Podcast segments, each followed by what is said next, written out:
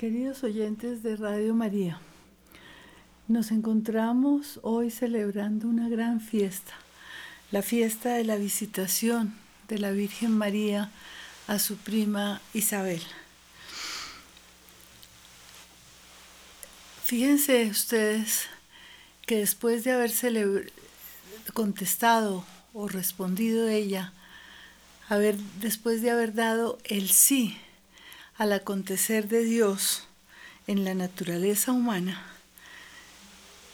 ha hecho posible que se una lo humano y lo divino. La naturaleza humana se une con la divinidad en el sí de la Virgen María. Ella, después de haber dado ese sí a Dios, no se queda quieta, se levanta presurosa a servir, a servir a su prima que va a tener un niño, Juan.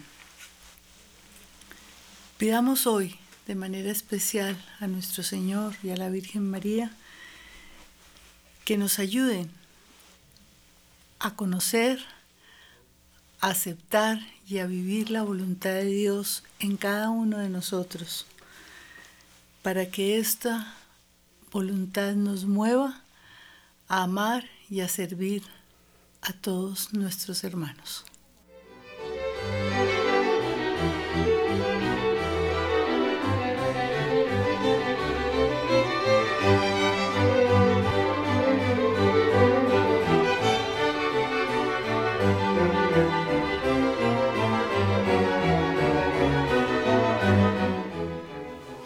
En el programa anterior hablamos sobre la importancia que tiene para cada uno de nosotros, los que queremos leer con respeto, con responsabilidad y con una verdadera comprensión los textos del Nuevo Testamento. Conocer su formación y las tradiciones que los preceden es supremamente importante para lograr dicha comprensión. Hablamos en el programa anterior sobre la cronología de las tradiciones y el origen de las mismas. Dijimos que la primera y la más importante comienza con la predicación de Jesús, más o menos del año 27 al 30 de nuestra era. La segunda corresponde a los primeros discípulos, continuadores de la obra de nuestro Señor del año 30 al 70. La tercera señala a la segunda generación de discípulos, la cual se inicia con la desaparición de los primeros testigos y va de los años 70 al 110. Advertimos que las tres etapas se encuentran enmarcadas dentro de dos grandes acontecimientos. El primero, la muerte y resurrección de nuestro Señor en el año 30 y después, al final, la destrucción del templo en el año 70. Cada una de estas etapas presenta una fisonomía propia del naciente cristianismo y de su total influencia en la formación de los textos. Hoy hablaremos sobre los primeros grupos que recibieron el mensaje directo de Jesús y cómo a través del poder comprender las diferentes tradiciones es la manera como se va forjando todo este proceso.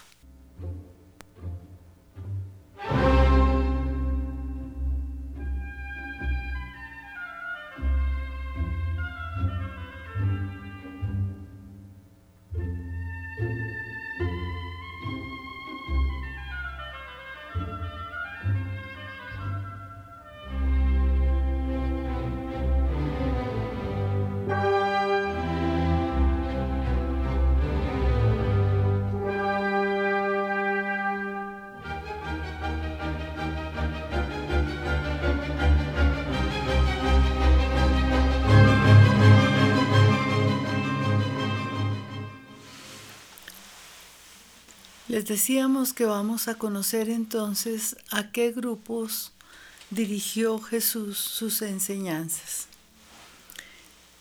En primer lugar, debemos decir que Jesús predicó de manera muy diferente a la manera como lo hicieron Juan Bautista o sus contemporáneos.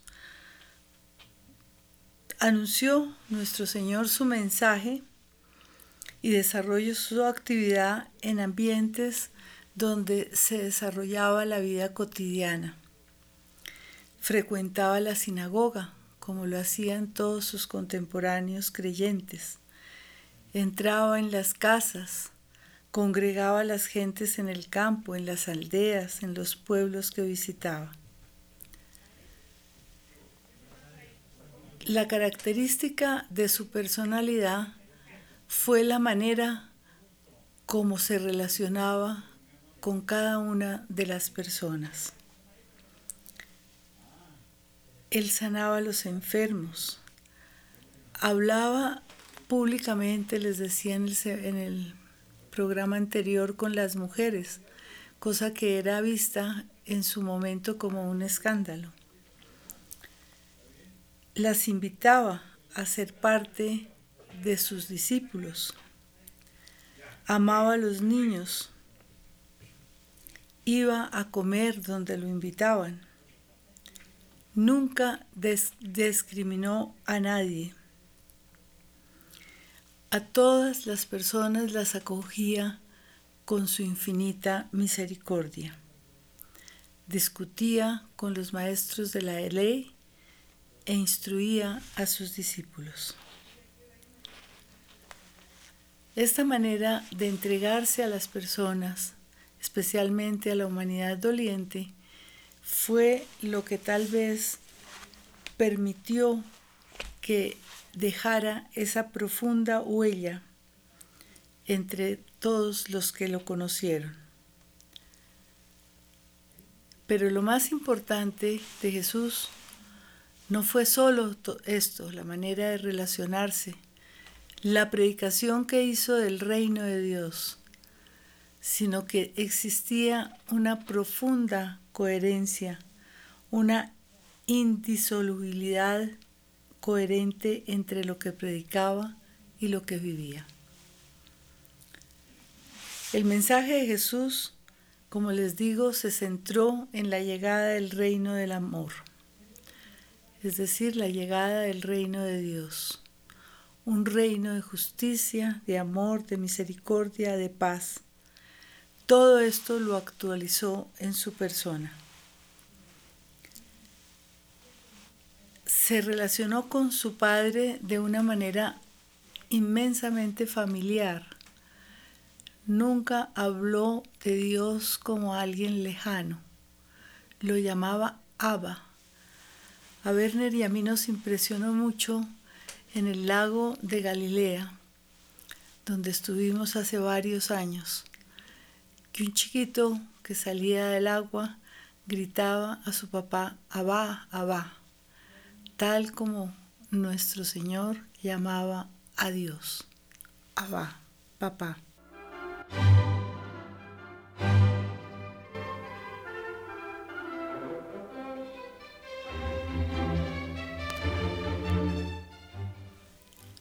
Él quería que todas esas personas que lo veían y lo conocían actualizaran en ellos la presencia de Dios.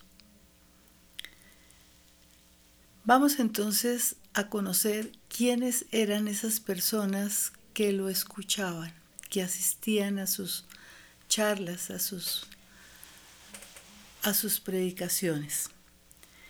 El primer grupo lo podemos llamar el de las multitudes, así lo denomina eh, Meyer. Guijarro llama a este grupo el de la gente. Ambos se están refiriendo a los múltiples testigos de sus palabras, de sus acciones prodigiosas, que acogieron con gusto y con admiración algunas de sus enseñanzas. Sin embargo, esos numerosos destinatarios fueron muy de esos muchos destinatarios fueron pocos los que lo acompañaron permanentemente. El, el segundo grupo, también muy importante, yo diría que fundamental, es el de aquellas personas que subyugadas por su personalidad y por sus enseñanzas, lo acogieron con inmenso cariño en sus casas. Y por último, el grupo de los más cercanos, de sus discípulos, responsables directos de la difusión de la resurrección y de su mensaje. Antes de seguir adelante, debemos aclarar qué entienden los evangelios por las multitudes que seguían a Jesús. Podemos afirmar nosotros con John Mayer que Jesús como predicador y sanador del dolor y de las enfermedades atrajo inmensas multitudes hasta sus últimos días. Esta característica suya fue la que puso en alerta a las autoridades de su tiempo y contribuyó a su arresto y a su muerte de cruz. Sin embargo, también esas multitudes no se convirtieron todas en constantes seguidores de su maestro. Es posible que los judíos palestinos del común oyeran sus enseñanzas con simpatía, como lo hacían también muchos fariseos pero sin cruzar el umbral que conducía hasta los más cercanos amigos de Jesús o a sus discípulos.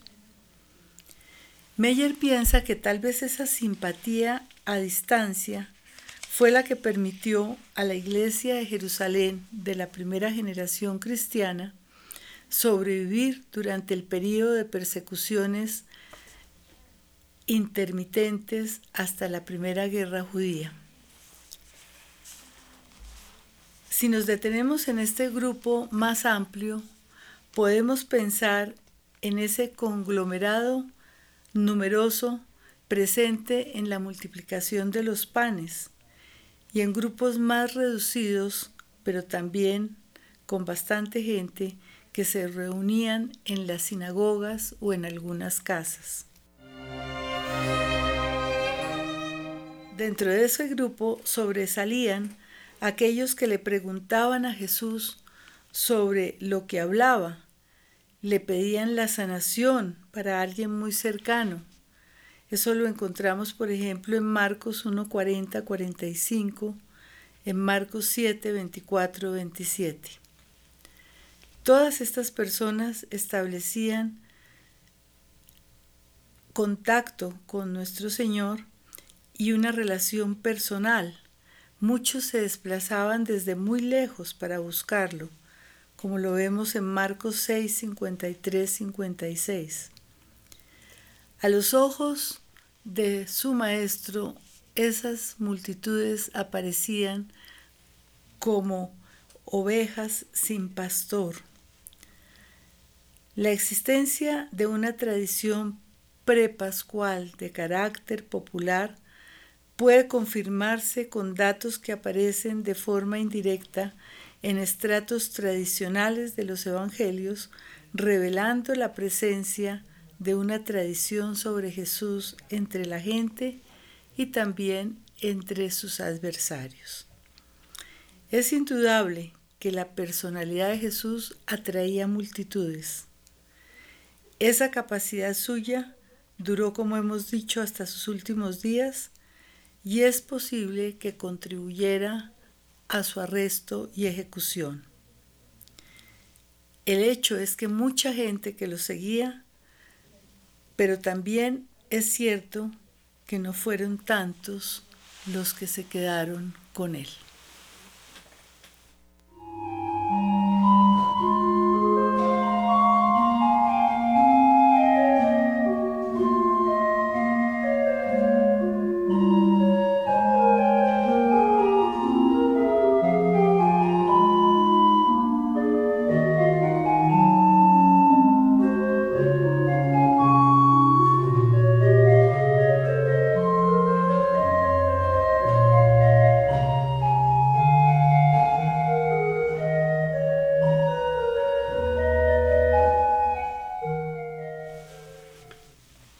El segundo grupo es muy heterogéneo y está formado por seguidores y simpatizantes que tuvieron una relación más constante y estrecha con Jesús. Se distingue de las multitudes por la adhesión que demostraron tener con Jesús y con su mensaje. Sin abandonar sus casas ni sus familias de forma permanente, se le unieron de corazón. Es el caso de las mujeres que lo siguieron desde Galilea a Jerusalén, como consta en Marcos 15, 40, 41. También se encuentran aquellos que prestaban apoyo al grupo itinerante de discípulos que le acompañaba. Lucas 8, 1 a 13. Dentro de este grupo descubrimos el núcleo importantísimo de los que lo acogían en sus casas. A este respecto, es preciso anotar que la hospitalidad jugó un papel protagónico en la difusión del mensaje evangélico, tanto en Galilea como en Jerusalén. Sin embargo, los evangelistas nombran principalmente a las personas que lo acogieron en sus casas en Jerusalén y sus alrededores. Saqueo en Jericó, Lucas 19, 10. Lázaro y sus hermanas en Betania, Juan 11, 1 a 12, Lucas 10, 38 a 42, Marcos 11, versículo 11. Simón el leproso, también en Betania, Marcos 14, 3, 9. El propietario anónimo que le preparaba su sala y que celebraba la Pascua con sus discípulos en Jerusalén. Marcos 14, 12, 16.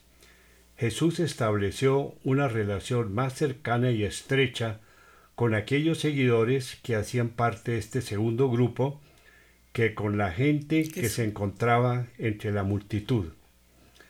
Estas personas y familias sedentarias lo escuchaban y se adherían a su mensaje para vivir su vida conforme a su ejemplo y enseñanzas. Lo que les decía, procuraban recordarlo, sobre todo sus palabras encaminadas a un nuevo estilo de vida inaugurado por la presencia del reino.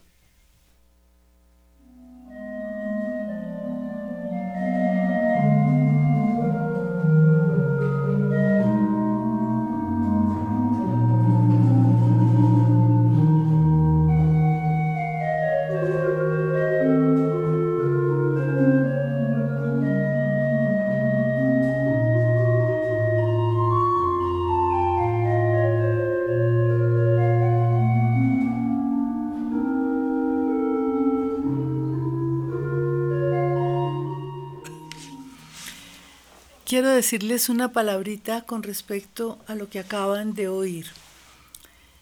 Este segundo grupo es fundamental en la formación de los evangelios. Fíjense ustedes que las personas que acogieron a nuestro Señor en la casa es la manera como se va a difundir el cristianismo de los primeros siglos, en las casas, en las casas de familia. Es el hogar que recibe a Jesús y son los miembros de este hogar los que invitan a escuchar su palabra. De manera que yo creo que es fundamental que veamos la importancia que tiene este segundo grupo en la difusión y en la formación de los evangelios. Ellos conservaron muchos recuerdos de Jesús que los encontramos plasmados hoy en los textos escritos. Y además, fíjense ustedes que nos revelan eh, rasgos de la personalidad de Jesús supremamente bellos. Esa persona amiga, cercana, llena de amor, de sinceridad, de compromiso con aquellos que Él ama, espontáneo para llegar a las casas para sentarse en la mesa de familia, recibir las atenciones. Nosotros muchas veces pensamos que el cristianismo es dar, y es verdad, tenemos que dar, tenemos que entregarnos como se entregó Jesús. pero también tenemos que saber como Él recibir, porque la manera bella de construir una relación no es solamente dar, sino recibir con humildad y con cariño al otro. Ahora vamos a ver el último grupo, el más cercano a Jesús, el de sus discípulos.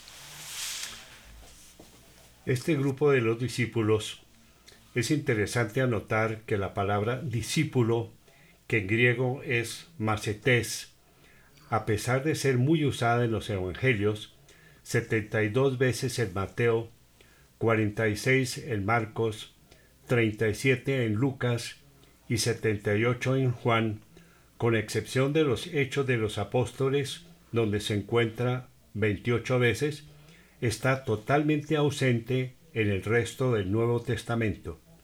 El más cercano a la tradición evangélica que usa este término es Flavio Josefo, historiador judío, nació en Palestina no mucho tiempo después de la crucifixión de Jesús.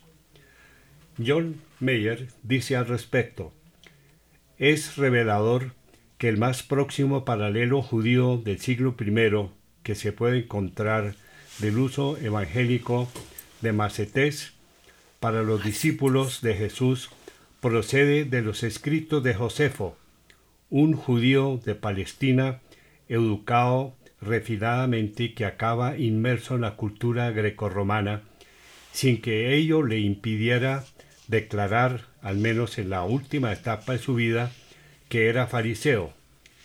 Es muy posible que los discípulos del movimiento farisaico en los siglos primero antes de Cristo y el primero después de Cristo, los discípulos de Jesús en el siglo primero después de Cristo y los discípulos de los rabinos en la centuria subsiguiente reflejasen de diversos modos la influencia de la cultura helenística que de hacía mucho tiempo había penetrado en Palestina. Con respecto a Jesús, Flavio Josefo afirma, fue autor de hechos extraordinarios y maestro de gentes. Fueron muchos los judíos e igualmente numerosos los griegos que ganó para su causa. Las gentes que lo habían amado anteriormente tampoco dejaron de hacerlo después.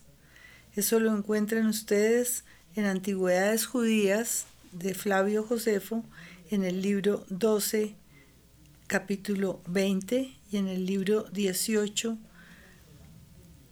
en la edición 63 de José Vara Donado. Es muy interesante ver que este judío fariseo tan cercano a los hechos conociera muchos de los hechos de los cuales se nos hablan en los evangelios. Habla de Juan Bautista y como ustedes acaban de oír, habla también de Jesús.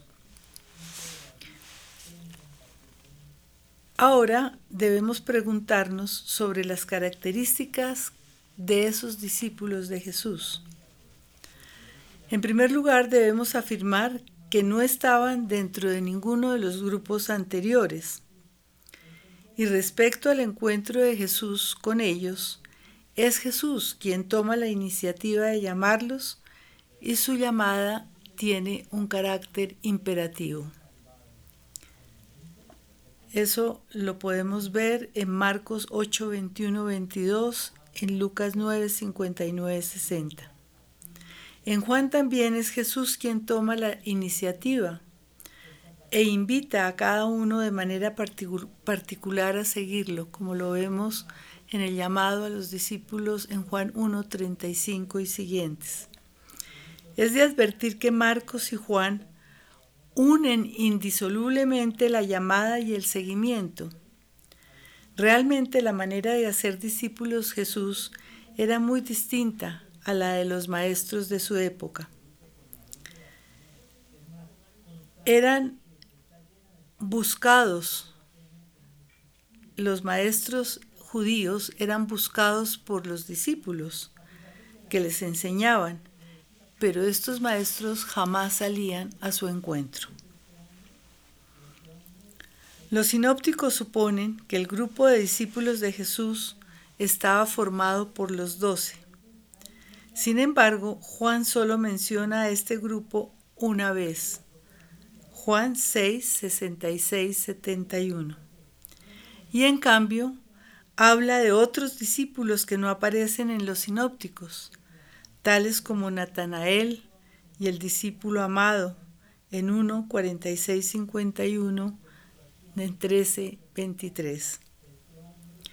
El libro de los Hechos menciona a otros discípulos que habían acompañado a Jesús desde el principio. José, llamado Justo, y Matías, en Hechos 1.23. Estos datos nos indican que fueron más de 12.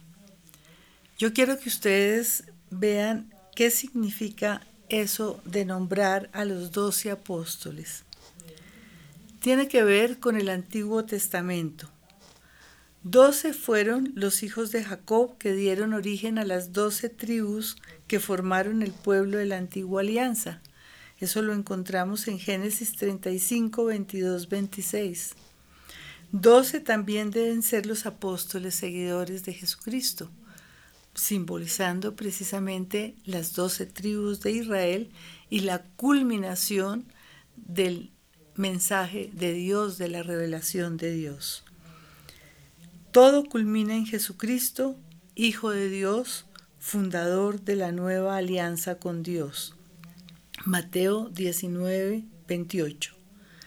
Esos discípulos serán los evangelizadores del nuevo pueblo de la nueva alianza. Fíjense que en los evangelios encontramos, sí, que se nombran los doce, claro que sí, por lo que les acabo de decir, pero los discípulos de Jesús y las discípulas de Jesús fueron muchos más. Fueron muchos más los que le siguieron de forma permanente, manteniendo lazos profundos, dejando sus casas, sus familias y compartiendo su estilo de vida y su misión. Una de las características más importantes de esta relación fue la confianza que depositaron en él y dentro de este contexto de confiabilidad, de adhesión, de seguimiento y de compromiso, comenzaron a comprender, a compartir el significado de sus palabras y a narrar sus sorprendentes acciones. En este grupo comienza a forjarse lo que será la tradición sobre Jesús. Aunque sabemos que la experiencia pascual fue única y transformadora y que ilumina de manera definitiva los recuerdos sobre Jesús, no podemos pensar que sus discípulos no hayan recordado y comentado sus palabras y sus acciones durante el tiempo que compartieron la vida con Él. Es impensable que todo hubiera comenzado después de Pascua y que todo se hubiera almacenado para salir solamente después de la muerte y de la resurrección de Jesús. Lo que sucede es que a la luz de su pasión, de su muerte y de su resurrección, los discípulos comprendieron el sentido y la trascendencia suprema de su vida, de sus palabras y de sus acciones. Pero fíjense que todo se fue formando en el encuentro personal de Jesús con ellos. Para terminar, no podemos olvidar que el origen del cristianismo es un acontecimiento histórico. Es una persona, Jesús de Nazaret, quien crucificado en tiempo de Poncio Pilatos, predicó un mensaje salvífico y transformador para la humanidad de todos los tiempos. Su mensaje anterior al querigma es alimentado por la fe de la comunidad primitiva, y todo cuanto dicha fe proclama y nos remite, permanentemente se encuentra unido, dando su pleno sentido en la persona de Jesucristo, en su vida, en su mensaje. La iglesia primitiva está segura de la revelación de Dios en Jesús. Joachim Jeremías afirma lo siguiente. El Cristo resucitado y exaltado, el Cristo que los apóstoles predican y al que la humanidad ora, tiene rasgos, rasgos de fisonomía, rasgos esenciales que le resultan familiares a los discípulos. Son los rasgos fisonómicos y esenciales del Señor terreno. Pablo, el primer teólogo del cristianismo, nos dice que somos salvados únicamente por la fe y que Dios promete la salvación no al justo, sino al pecador que confía en el perdón divino. No cabe la menor duda que no podremos comprender el mensaje de Pablo si no conocemos la predicación de Jesús. La encarnación incluye en sí misma el que la historia de Jesús no solo esté abierta a la investigación histórica, a la crítica e indagación histórica, sino que además exige todo esto.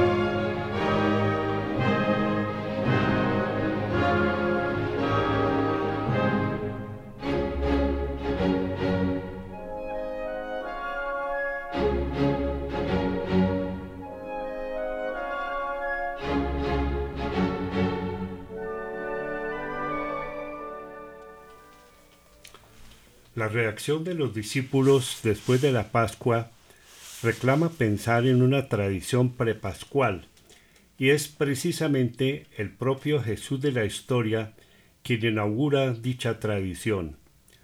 Con respecto a lo que dijimos cuando hablamos del impacto que causaron sus personalidades y sus enseñanzas, debemos agregar que Jesús intencionalmente transmitió su mensaje para ser asimilado y recordado, usaba recursos poéticos que facilitaban la memorización, sus dichos eran breves y rítmicos, acudía al paralelismo y a la repetición, también se servía de maneras de hablar que causaban diferentes reacciones y hacían reflexionar. El que quiera ser el primero entre vosotros será esclavo de todos en Marcos 10:44. Usaba comparaciones y parábolas extraídas del medio rural en que vivía y compartía su mensaje con sus discípulos, amigos, seguidores y distintos destinatarios. Fue un verdadero maestro de la palabra, que complementaba con acciones llenas de sentido y fáciles de recordar acciones que muchas veces provocaban el rechazo y la crítica atroz de sus adversarios, como el caso de las comidas con los pecadores, en Marcos 2, 15 a 18, o el de la expulsión de los mercaderes del templo, en Marcos 11, 15 a 17, o el trato con las mujeres y con mujeres pecadoras, Juan 4, 1 a 42, Lucas 7, 36 a 50. Todas sus acciones transmitían un mensaje que se enriquecía y complementaba con sus gestos y con sus palabras. En su momento fue visto por sus contemporáneos como un profeta, porque al igual que estos, Jesús también anunciaba y denunciaba, y todo lo que hacía estaba cargado de un valor simbólico. Muchas de sus maneras de actuar, como sus milagros y exorcismos, fueron recordadas por su carácter realmente extraordinario. Todo lo que hizo y habló fue fácil de recordar. Sus recursos poéticos quedaron grabados en una cultura dentro de la cual, como dijimos, predominaba la comunicación oral y se cultivaba la memoria. Su recuerdo permaneció en el círculo de sus amigos y familiares más cercanos y sobre todo en el de sus discípulos. Así pues, todo lo que la comunidad primitiva nos ha transmitido tiene sus raíces en la actividad y mensaje del propio Jesús, y todo lo que él dijo e hizo tenía una inmensa validez para ella, porque él seguía vivo, Dios lo había resucitado. Por eso todo lo relacionado con Jesús después de la Pascua fue adquiriendo un mayor sentido y significación. Era imposible dejar de reflexionar sobre su persona y su mensaje. Era inconcebible no profundizar en la acción salvadora de Dios en Jesús después de su muerte y resurrección. Es por eso que la proclamación de ese acontecimiento salvador se convierte en el núcleo y comienzo de la predicación cristiana. Después de Pascua, el mensaje de Jesús adquiere su más profundo sentido. El anuncio que hizo sobre el reino de Dios adquiere un nuevo contenido. Jesús mismo, el anunciante de ese reino, se ha convertido en el anunciado. La comunidad creyente ha comprendido que la persona de Jesús, Dios mismo se encuentra aconteciendo y que todas sus palabras y acciones son realmente salvíficas, porque Él lo prometido por Dios, porque en, él. porque en Él lo prometido por Dios se ha hecho realidad toda, en Él ha llegado a su plenitud y a su plena realización.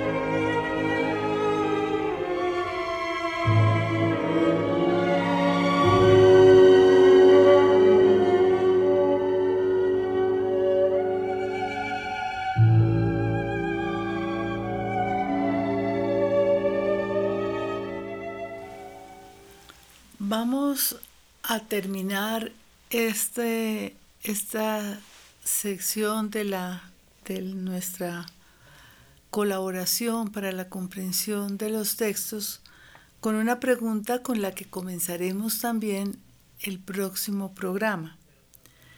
Y es que si ustedes y nosotros descubrimos presente el pluralismo que encontramos en los textos del Nuevo Testamento a través de los antecedentes descritos.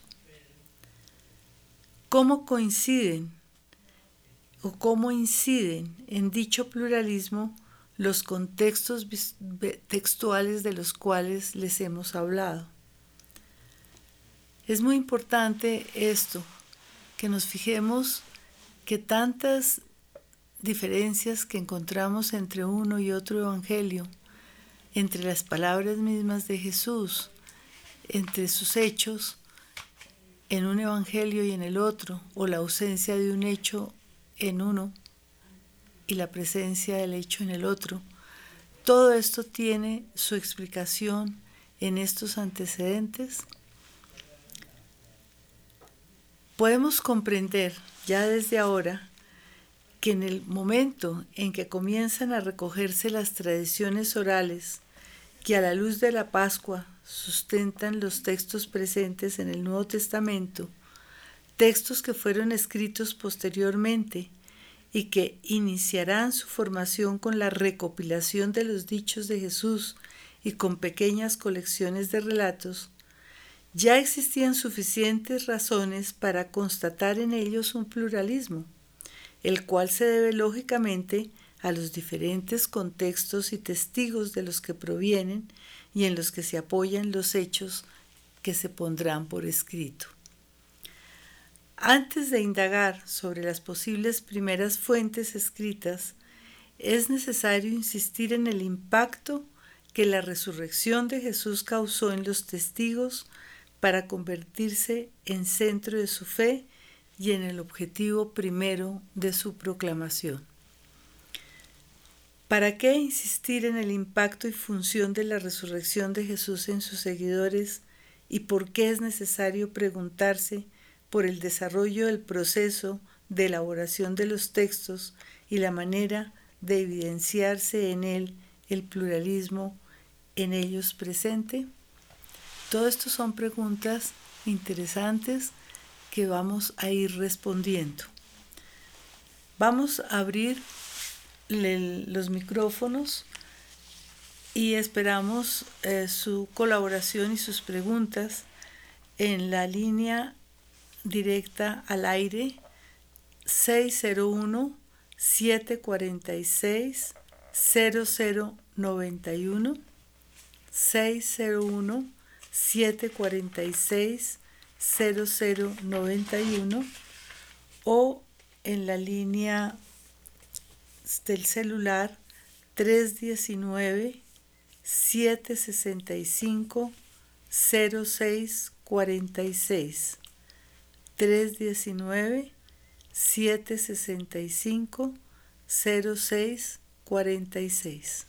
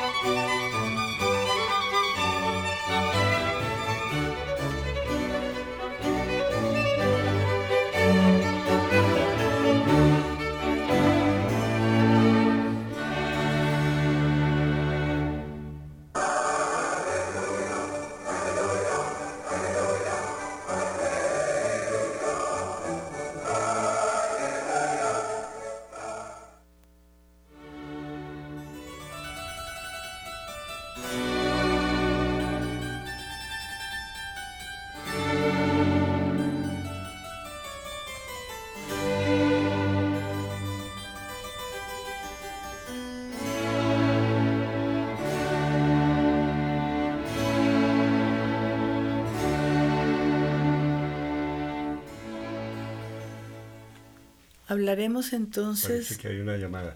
Sí. ¿Aló? Buenos días. Buenos días. Em, habla con Marta. No, interesantísimo, qué hermoso ver que inclusive la tradición de, de la palabra de Dios viene por la historia con hechos escritos, o sea, hermoso, porque todo lo que Dios hizo eh, tendría que haber miles de libros para poder eh, ver cada detalle desde que nació, ¿cierto? Y tantos detalles que la Virgencita y San José vivieron que no están escritos, pero que que, que la que la gente que ve, que mira, lo cuenta eh, eh, en todos los evangelios y todas las, las cosas que, que se ven por tradición. Y, y, yo estaba pensando, dije, no, pero qué hermoso, digamos, en las multitudes y, y, y, en la, y en la familia, ¿no? Pues que están los ancianos, están los niños, están está el papá, la mamá y, y, ellos también eh, cuentan.